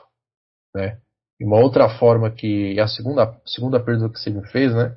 Como que ele difamava é, os indígenas e etc. É, a gente está falando do século XVI, né? Da época das conquistas. E uma das coisas que se fez muito presente na literatura, nos primeiros registros que se chega à Europa daqui das Américas, era antropofagia e sacrifícios humanos. Então o Alamã, ele segue essa receita de bolo. Ele faz o apelo para antropofagia e sacrifícios humanos mais uma vez. Então não busca ter um contexto no caso mexicano do sacrifício humano, né? Do porquê se sacrificava, a frequência que sacrificava, ele não fala sobre isso. Ele faz um apelo para a moralidade católica, basicamente, né? uma moralidade ocidental. É, então ele faz esse apelo, bem conhecido do público, bem conhecido da Marina, de pô, isso é pecado, isso é errado, é a coisa mais abominável e ridícula que se pode fazer meu Deus, me tira daqui. Ah, ah, ah. Então ele faz esse, esse, esse apelo dentro do texto. Então tá lá. É, Montezuma, para atravessar uma para atravessar um rio, ele nadou o rio. Cortés, para atravessar o rio, ele subiu em cima dos cavalos e atravessou o rio. Entende? Então, tipo, do jeito que eu falei, parece que o Cortez foi muito mais inteligente do que o Montezuma para atravessar um rio. Então, assim, essa sutileza que o Alamã busca deixar no texto dele, repetidas vezes. Então, para quem lê o texto dele, é, numa primeira vista, vai achar o Cortez uma figura realmente muito foda. Vai achar uma figura realmente muito sagaz. Mas é aquilo, né? A gente pode falar que é uma, um desenvolvimento de um único personagem em cima de todos os outros. Eu acho muito louco esse negócio do cavalo, né, mano? Você quer eleger alguém herói é botar em cima do cavalo. E é, é muito louco isso, né? Como Exato. que. Você sabe qual que é essa, essa parada da representação do signo cavalo? Ah, eu sabia, eu sabia de cabeça, mas não, não, não me recordo mais. Qual que era a tara dos caras em cima do cavalo. Mas aí pra gente ir, né, já ir caminhando pro final, né? Rossini, dentro dessa temática aí, o que você pode trazer pra gente? É. Pô, muito interessante isso. Assim, porque essa questão colonial ela acaba sendo muito parecida, né? Essa questão da superioridade ela tá aonde tem colônia, né? Seja no neocolonialismo ou seja no, no colonialismo desse período. Então eu queria saber como quais artifícios que o Aleman usa para impor esses, esses ideais e como os grupos étnicos nativos resistiram a essa ideia do, do Aleman. Vamos lá. É, Para explicar isso, eu vou, vou, ter que fatalmente falar do capítulo 3, né? Porque do capítulo 3. Eu acho que o capítulo 3 é o, é o ápice do trabalho dele, igual para mim foi o capítulo 2, assim. Não, o capítulo 3 é. O capítulo 3. Vai, Gabriel. É, é bem legal. Porque no capítulo 3 eu falo da sociedade indígena, dos astecas. Né? E eu falo em cima dessa complexidade, dessa riqueza cultural, social, tecnológica, de saber, etc., em cima de dois conceitos. Estão ligados justamente à organização social. que é o Altepet e o Carpuli. São dois conceitos que dizem respeito à organização social. Tá certo? Era como a organização da sociedade azteca estava é, definida. Então, Altepet, ele, ele era uma série de pequenos agrupamentos, digamos assim, quarteirões, vai, vamos falar, trazer para a linguagem é, de hoje, vai, são quarteirões, entre aspas, e cada quarteirão desse, cada bairro desse, cada, cada quebradinha dessa, é um carpole. Esses carpoles são organizados através de relação sanguínea. Então é um bairro de clãs. Tá certo? Então, como eles organizavam o, o, os carpoles, como o carpole nascia? Então, se contraía um casamento com alguém de outro carpole, então você criava um laço de sangue portanto se tornava família e você fortalecia a organização social, certo? Em caso de um carpole é, desaparecer durante uma guerra, enfim, por causa de uma doença, etc., o outro carpole assumia é, é, esse lugar. E o carpole que estava ali assumia o lugar de quem deixou vago. Então é uma lógica muito interessante de sobrevivência tá certo? E o Altepet se organizava a partir dos carpoles. Por que, que eu estou falando isso? Porque é, nessa lógica de apagar do Alamã, ele deixa de falar desses dois conceitos. Deixando de falar desses dois conceitos, você deixa de falar do que é, de, do que foi ali, de maneira mais aprofundada, essa sociedade indígena. Tá certo? Então você deixar de falar sobre o Altepet e o Carpoli e a partir disso desenvolver todo o restante da, da, da questão de como a sociedade era pautada, da importância da guerra, é porque a guerra era simplesmente uma guerra para matar pessoas. Naquela sociedade a guerra tinha um cerimonial.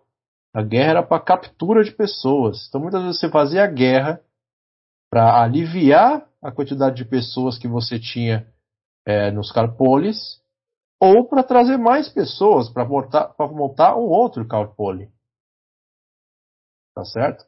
Será uma sociedade muito bem enraizada, muito bem estruturada. Então você resumir é, a pura e simples difamação por causa de sacrifícios humanos é de uma pobreza gigantesca. Então, por exemplo, a gente tem um grupo dos astecas, dos mexicas, mas a gente tem de outros grupos também. Quer ver um? Se minha memória permitir, eu falo. É, Mexicas. Não, não me permite. Triste demais isso daí. Se quem tiver com o meu texto aberto, puxa aí, por favor, e ajuda. É, tem o grupo dos mexicas, os astecas. Olmecas? O... Não, os Olmecas é um grupo ancestral aos astecas.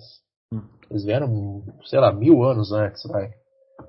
É, enfim, existiam outras sociedades, outras, outras, outras formações étnicas indígenas que faziam parte dessa sociedade do Altepet.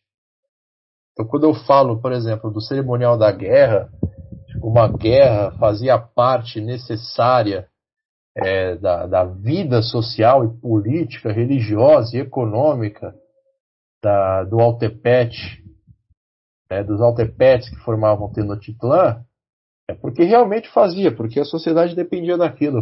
Eram em torno de 20 a 30 milhões de pessoas que existiam naquela região do México Central, ali onde está o grande lago que eu falei antes. Então você deixar é, isso tudo de fora foi o que me deixou muito emputecido, propriamente dito assim. E é onde que veio a brecha eu construir o objeto que era em cima dessas formas de resistência. E aí eu chego na segunda parte da pergunta. Porque depois que o Cortés vence, né, depois que os espanhóis vencem os astecas, eles não simplesmente se desfazem dessa estrutura. Essa estrutura montada de organização social, ela continua, ela foi aproveitada pelos espanhóis. Eles não destruíram tudo, né? Então se vende a ideia também de grandíssimos genocidas. Sim, genocidas, assassinos, mas não burros. Eles perceberam que era aquilo. Era um, era um negócio mais bem organizado que muitas sociedades europeias, por exemplo. Com o recolhimento de tributo, um calendário feito, lugar certo para plantio, fornecimento de alimento, rota comercial com outros cantos do continente. Então, assim, eles perceberam toda a grandiosidade do que se, do que se tratava e fizeram uso dessa estrutura. E os grupos que ajudaram os espanhóis a conquistar o México também fizeram uso. Eu falei, eu, o que eu falei antes, que eles buscavam uma oportunidade para derrotar os astecas. Eles encontraram nos espanhóis essa oportunidade, derrotaram os astecas. Tanto é que muitos desses grupos é, rivais acabam assumindo postos de controle. Essas nobrezas indígenas acabam assumindo postos de controle dentro da sociedade do Altepete. Acabam eles se tornando os manda-chuvas. Então esse laço étnico acaba sendo substituído. E essa estrutura do Altepete do Carpone, ela resiste, ela sobrevive durante todo o período colonial. Então em regiões mais afastadas do México, longe da capital, então por exemplo, é, região da Califórnia, Baixa Califórnia, por exemplo, no Texas, em regiões mais distantes do, do grande centro é, do país, ainda se percebia, ainda se, se resistiu até mais, no, até mais no século XIX essas antigas estruturas sociais, de organização social. Então, muita da cultura, da língua, das artes que a gente tanto admira do México, assim, hoje é aquele colorido, aquele negócio das caveiras, e vai muito além disso, sobreviveu graças à permanência dessas formas antigas de organização social, que eram tão bem enraizadas, tão bem elaboradas, que permitiram a sobrevivência de diversos grupos. Então, o México do século XIX, ele era a cidade do México, e toda a região do interior do país, digamos assim, eram uma série de apanhados de grupos é, indígenas que sobreviveram. Sobreviveram em condições de miséria? Sim, sobreviveram. Muitos deixaram de existir. Mas conseguiram preservar a língua, conseguiram preservar a cultura, conseguiram preservar uma, um monte de coisa que permanece viva até hoje na sociedade mexicana. A gente hoje vai para o México, pega a imagem do México, no Google, uma das primeiras que aparece ali é, as pirâmides. Antigas estruturas de antigas cidades desses, desses tempos aí. Então, assim, esses grupos étnicos eles resistiram por outras razões, mas uma delas é a permanência dessas estruturas do Altepete e do Carpoli. Porque é a partir delas que eles controlavam todo o restante da vida. Então, quando se fala, por exemplo, é, de um estereótipo que se tem em cima dos indígenas, de que eles são potenciais alcoólatras, e a gente vê isso muito em filme de, de faroeste norte-americano, daqueles italianos lá, que o desgraçado do Jonathan gosta, é, aparece uma personagem indígena que tende a ser um alcoólatra. Surge isso daí. E surge por quê? Porque quando você tira algo que é referência do mundo dessa pessoa, você está tirando também motivo de existência dela. Então, os astecas, aqueles grupos étnicos, eles existiam e tinham a sua função de existência definida dentro desse calendário cíclico, por exemplo, ou dentro dessa organização do Altepete. Então, você tirar isso, dependendo da, da região da América do Norte, você tirar o referencial de vida da pessoa.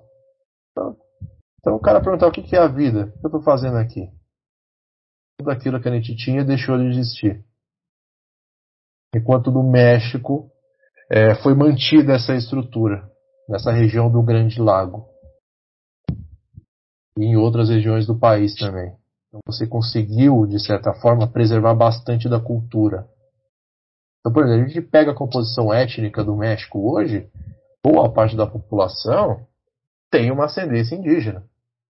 Então, a gente pega aqueles personagens secundários do Chaves, por exemplo, eles têm um, eles têm um, uma aparência indígena. Eles têm claramente um passado, uma herança, uma descendência indígena.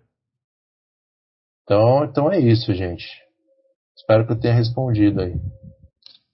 É, é louco isso, né, Gabriel? Tipo, se tem uma coisa que caiu por terra nesse episódio é a velha história do espelhinho, né?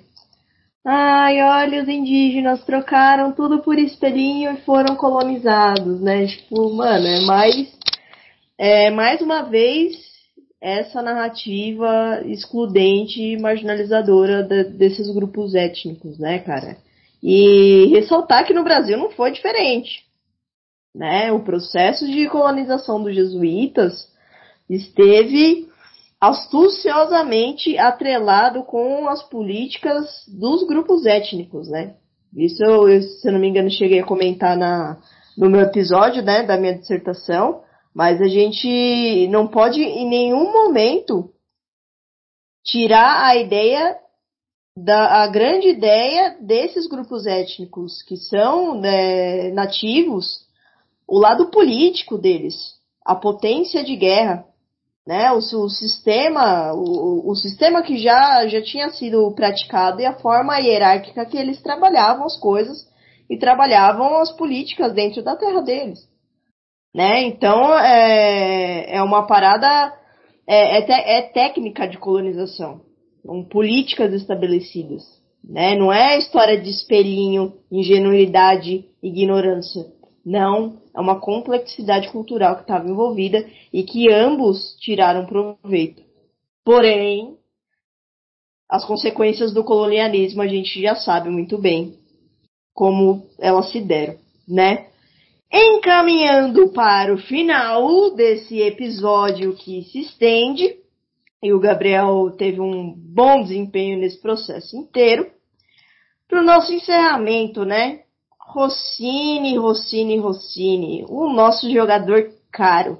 Ele não coloca nem a 10, né? Porque vai sujar o corpo dele, né? O cara joga ali, ó, daquele jeito. Não pisa nem descalço no campo. Manda aí, cara. Partindo pro final aqui, gostaria de saber como que o colonialismo se mantém na estrutura social mexicana? Se mantém de forma muito parecida como se mantém aqui no Brasil e outras localidades, né? Tem aquele apelo da raça, a questão racial. Por mais que o México não, não tenha tido uma presença tão massiva assim de, de, de pessoas sequestradas da África e trazidas aqui para trabalhar como, como escravos, mas teve, menor número essa questão racial é muito presente, principalmente com, com, com, pessoas que vêm do interior.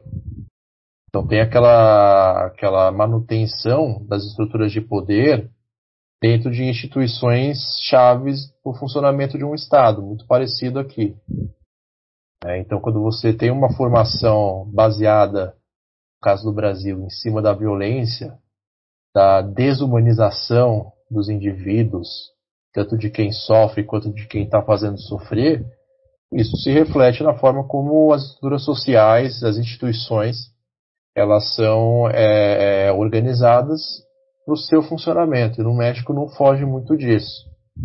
Né, o Bruno falou que tem um presidente de esquerda lá no México hoje que é completamente lelé da cuca, né? concorda com o Trump, concorda com o Bolsonaro, enfim. Mas fora desse, desse cenário mais teatral, a gente percebe, olhando mais, mais a fundo, como as estruturas institucionais são controladas por grupos bem conhecidos aqui no Brasil, grupos brancos, homens de meia idade, heterossexuais. Então, assim, não foge muito desse padrão. Então, a única coisa que vai se acrescentando daquela época do 19 até os dias presentes é a presença do, do grande capital, né? o interesse do grande capital. A ideia de você privilegiar ali alguns grupos hegemônicos econômicos é, em detrimento de, da própria Constituição Federal do país. Né? Então, tem uma, uma, uma, uma presença massiva disso dentro do México e, obviamente, a questão dos Estados Unidos. Né? Então, a forma como os Estados Unidos tratam o México em relação ao Canadá é muito claro essa questão do racismo, essa questão da, do preconceito é, em relação ao latino-americano. Então, por exemplo, tem um muro que separa os Estados Unidos do México. Né? Então, em detrimento do Canadá, não tem nada. Você passou para o Canadá, passou para o Canadá. Tem, não tem uma fronteira, não tem um muro Ninguém vai te colocar em, um, em, uma cela como se fosse uma onça pintada separada da sua mãe só porque você é um imigrante legal. Isso acontece no Sul. Então, o fato do México estar bem do lado dos Estados Unidos é, influencia um monte de coisa lá dentro do próprio México. Influencia, por exemplo, na forma como o México lida com, com os seus grandes problemas atuais, que é a questão do narcotráfico é uma questão absurdamente forte no México, que é, se criou praticamente centenas e dezenas de milícias próprias em cada estado que controla o estado. Então essas milícias têm mais poder que o próprio governo federal. Então, por exemplo, é, Tijuana é uma delas, ali na fronteira com os Estados Unidos. É, Sinaloa, terra de El Chapo, é outra. Tá certo? É, Juárez, ali na fronteira com Texas, é outra. Então, assim, a, a, forma como o México lida com o problema da violência, o problema do narcotráfico, está também diretamente relacionado a como ele, México, desenvolve a sua política com os Estados Unidos. E como esses grupos hegemônicos que ficam na capital controlam os interesses econômicos do país e, consequentemente, o próprio desenvolvimento do restante da nação. E como eles baseiam isso também sobre, sobre um filtro racial. É, quando a gente pensa no racismo aqui no Brasil, uma questão branco com negro. E no México, o racismo ele assume é, contornos um pouco diferentes. Poucos diferentes, na verdade, né? Então, o famoso ticano. Então, nos Estados Unidos, lá tem o ticano. O ticano quem é? O ticano é o filho do mexicano que nasceu lá. Só que ele não é visto nem como americano, muito menos como mexicano. Então ele assume uma nova identidade, cria uma nova identidade, é a identidade do ticano. Então ele não pertence aos Estados Unidos, mesmo nascido lá, mas também não pertence ao México, mesmo o pai ou a mãe vindo de lá. Uma outra situação muito comum que acontece lá são pessoas que moram próximo à fronteira, irem trabalhar é, nos Estados Unidos e volta para o México no final do dia. Então faz essa travessia todo todo santo dia da fronteira. Isso é muito comum acontecer. Então, assim, é uma série de outras questões, mas essa questão da, da paleta de cores para dividir as pessoas, ela é, é muito presente aqui. Gentinha xenofóbica racista do c, né, mano? É... Tem nem comentar, depois dessa tá. É, enfim. Gabriel, saindo um pouco desses assuntos que deixam a gente um momento rage, na bad, né, que é a famosa boa aula de história. Uma perguntinha um pouco mais pessoal para a gente encerrar, né, esse episódio. Massagear um pouco seu ego, você expandir seu amor próprio. Conta pra gente aí um pouco sobre.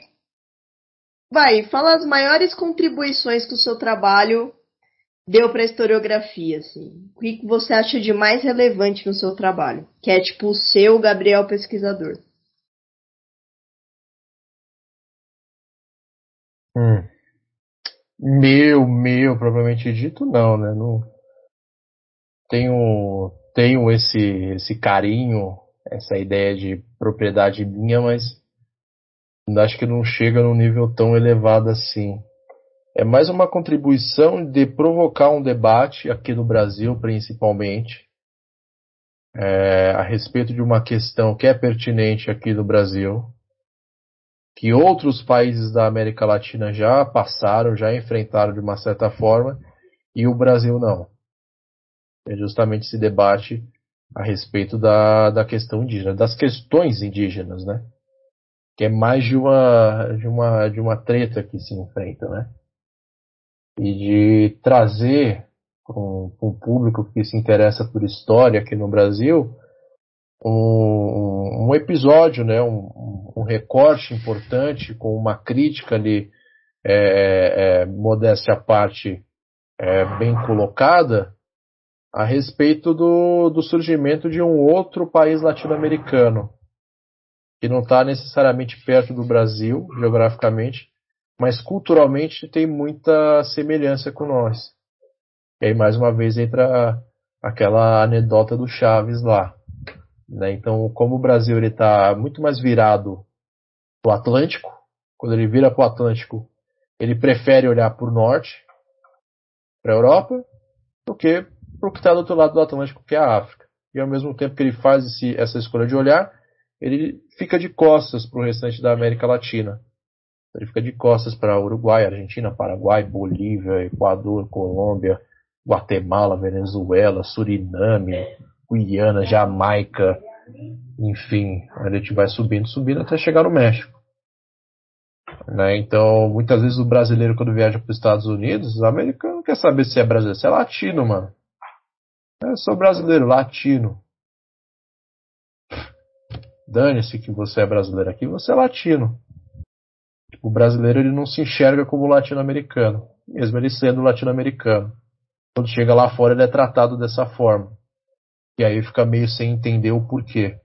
Então, muito disso também parte da ausência dessa reflexão sobre o que foi os processos coloniais em outras localidades da América Latina, é, refletir um pouco mais a fundo sobre as consequências do processo colonial é, em culturas indígenas aqui do Brasil, como isso vai assassinando, vai exterminando pessoas até hoje, e de como é necessário a gente olhar também um pouco mais o que acontece aqui no nosso entorno, ter essa conexão um pouco maior com a América Latina.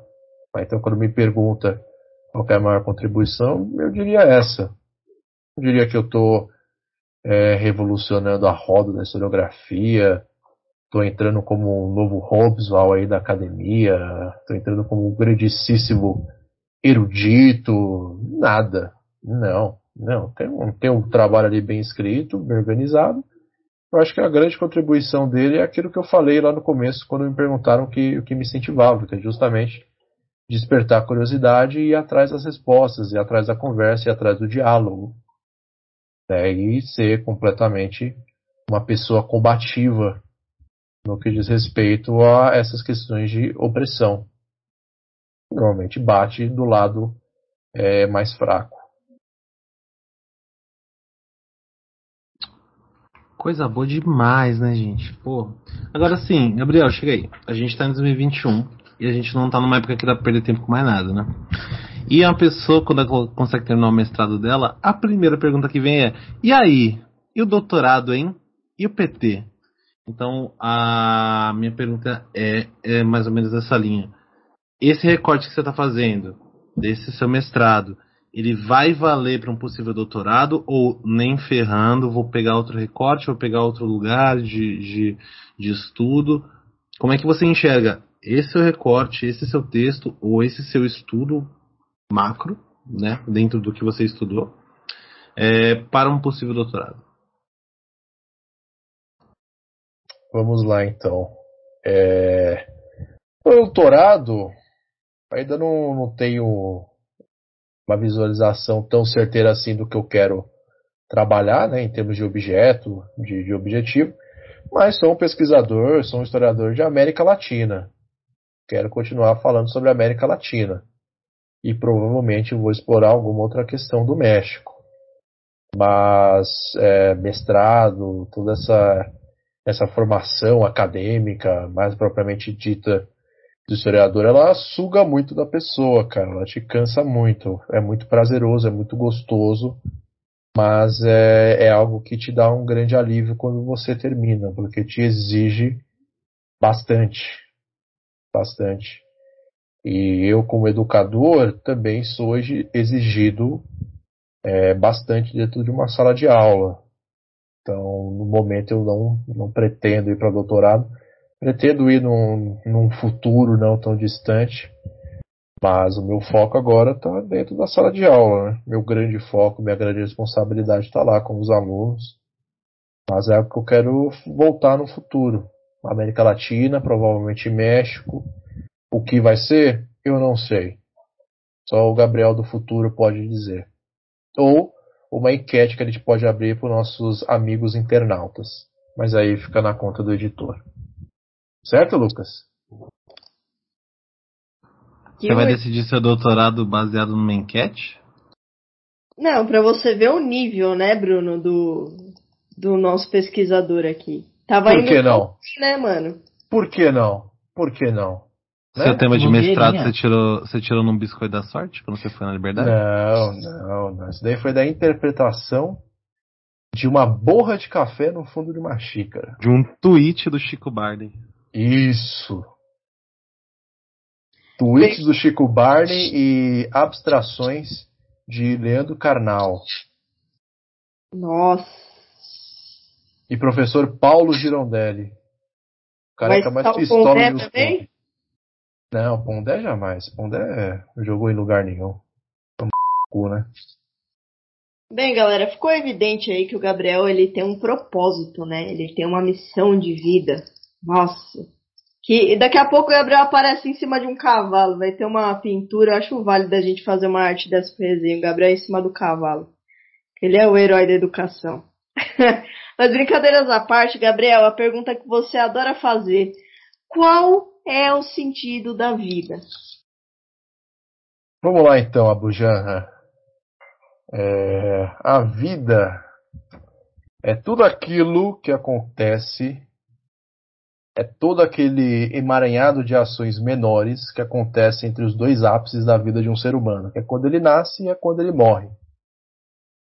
Então, para mim, a vida é isso. Então, tipo, não é o que você faz ou você deixou de fazer, mas a forma como você faz que realmente importa antes do segundo momento de auge da vida das pessoas, que obviamente é a morte. Caramba, zero vida após a morte, né? Mais um biscoito da sorte bem utilizado. Exatamente. Bem, galera, agradeço. é brincadeira, gente. Acredita em vida após a morte. A pessoa sacanagem que seria? Tipo, ah, morreu, acabou. Mas sério, gente, não tem mais nada. Então assim, eu acredito nisso, sim.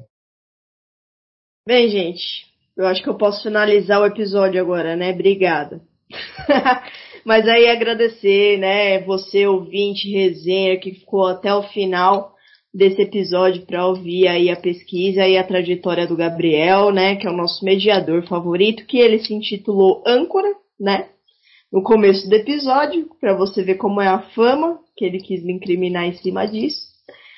Agradecer Gabriel Rossini, Bruno Tataglia e o nosso estrelinha, Gabriel Simão Barros, e também tratar, né, galera, as indicações. Vocês acharam que eu estava esquecendo? Não, eu agradeço primeiro, depois eu deixo as indicações. Bem, eu vou deixar a minha primeiro, tá? Porque aí depois eu encerro com o nosso saque de reclamações e sugestões de episódios com um filme. Filmezinho, né, gente? Daquele jeito. La Outra Conquista. Ou A Outra Conquista em português, né? A direção de Salvador Carrasco é um filme mexicano lançado em 98, certo? Vamos ouvir aí as indicações do nosso querido Gabriel Rossini, logo após Bruno Tatarlia e por fim de Gabriel Simão. Bom, a minha é uma só. É um livro que eu até prometi dar pro Gabriel, porque faria muito mais sentido para ele do que para mim, né? Só que isso daí foi no começo da pandemia e ainda não tive essa oportunidade. Que é a conquista da América que é a conquista da América Latina vista pelos índios, do Mi- Miguel Leão Portilha, que é um professor da Universidade do México. E eu acho que o nome é um pouco autoexplicativo, né? E é só isso, e agradecer o Bruno, tava com saudade do Bruno. Obrigado, bebê. Vamos jogar aquele sinuca depois. É... eu- engraçado que você falou disso. Eu também tenho um livro que eu falei no começo da pandemia que era pra Simão e não dei. Que é o Popor. Essa edição que eu tenho aqui. Ainda, não é a minha indicação, mas eu ainda tenho que lembrar de dar, pro- dar este livro para o Simão. Mas a minha indicação é um livro mais ou menos recente da editora Elefante que chama México e os Desafios do Progressismo Tardio. Que é basicamente um posicionamento de México para quem não sabe do que se trata, porque, pô, mesmo na faculdade a gente não, não, não, não aprende muita coisa sobre México contemporâneo, é, século XIX, século XX, Então é um, é um livro que ele é, é, é do, do. Se eu não estou errado, é do Fábio Luiz Barbosa dos Santos, que é um cara que é responsável pela organização de quase todos os livros sobre a América, tanto América, América Latina em geral, do, do da editora Elefante. É um livro bastante legal. Ele, ele dá um contexto lá da, da em, em, em temas, obviamente, do, do, da independência do México até a eleição do Obrador. Então é um livro de fato bastante recente. Ele não pega as bizarrices do Obrador, tipo o fato antivac, essas coisas assim. Mas ele, ele vai tratar um pouco até a, a eleição e o posicionamento do, do, do México em relação a essa eleição. Sou eu agora, né? É, eu peguei aqui três obras a primeira delas é Sete Mitos da Conquista Espanhola, do norte-americano Matthew Restall. Está publicado aqui no Brasil pela Civilização Brasileira. É um livro que ele divide a conquista do México em sete capítulos, que ele chama de mito. E são sete mitos que os espanhóis construíram em cima da conquista, em que ele vai justamente fazendo essa crítica e mostrando algumas construções, alguns absurdos, algumas escolhas narrativas que acabaram moldando e moldam até hoje é, o entendimento popular a respeito do que foi a conquista mexicana. Tá certo? O segundo é Os Conquistados, 1492, é a população indígena das Américas, da editora Ucitec. É um apanhado de artigos organizados pelo peruano Heráclio Bonilha, em que foram escritos na celebração, né, entre aspas, dos 500 anos da chegada dos espanhóis aqui nas Américas. Ele, e os autores aqui buscam trazer um panorama crítico a respeito desses 500 anos, principalmente para as populações indígenas. Então ele fala muito mais além do México. Fala sobre o Brasil, fala sobre Bolívia, Chile, Argentina, etc, etc. E por último, falando um pouco de Brasil também, a gente falou sobre trazer esse debate para cá, eu vou indicar o livro chamado Os Fuzis e as Flechas, História de Sangue e Resistência Indígena na Ditadura, escrito pelo Rubens Valente e faz parte de uma coleção Arquivos da Repressão no Brasil. Então esse, esse exemplar aqui, ele trata é, da, da questão indígena, das merdas que aconteceram em cima dos indígenas, durante os governos militares. Então essas daqui são, são as minhas indicações. E faz um agradecimento né, para a Marina, para o Gabriel. É bem legal tá, tá desse lado aqui é, da, da mesa de, do dia de hoje. É interessante ver, ver a dinâmica de participação desse ponto de vista. Agradecer o Bruno aí, né? A gente tá chegando nas últimas gravações de 2021, 2022 aí é, ao que tudo indica, para a gente não dar muito vazamento, vai, vai vir com algumas novidades aí, pensadas justamente para elevar o nível é, do projeto do Resenha Histórica para vocês ouvintes aí, para quem é combativo do ponto de vista histórico pela educação, pela sociedade, etc, etc. Tá certo? Então, obrigado pro Bruno, obrigado pro Gabriel, obrigado pra Marina, obrigado Roger Guedes, tamo junto. Isso é tudo, pessoal. Para você que acompanha o Resenha Histórica, não se esqueça, né, sempre de compartilhar os nossos conteúdos com aquela pessoa amiga ou com aquele tiozão reacionário que vai mudar a cabecinha dele ou que vai causar a treta no almoço de Natal, né? Siga-nos no Instagram, no Facebook. Temos Evidentemente, as plataformas digitais, escolha a sua preferida, só colocar resenha histórica ou resenha express também, que é um projeto super interessante. Sugestões, qualquer caixinha de mensagem, manda para nós que é naquele carinho. Ou se você for mais discreto, resenhahistórica.gmail.com, tá certo? Beijão, galerinha. Até a próxima. Fui!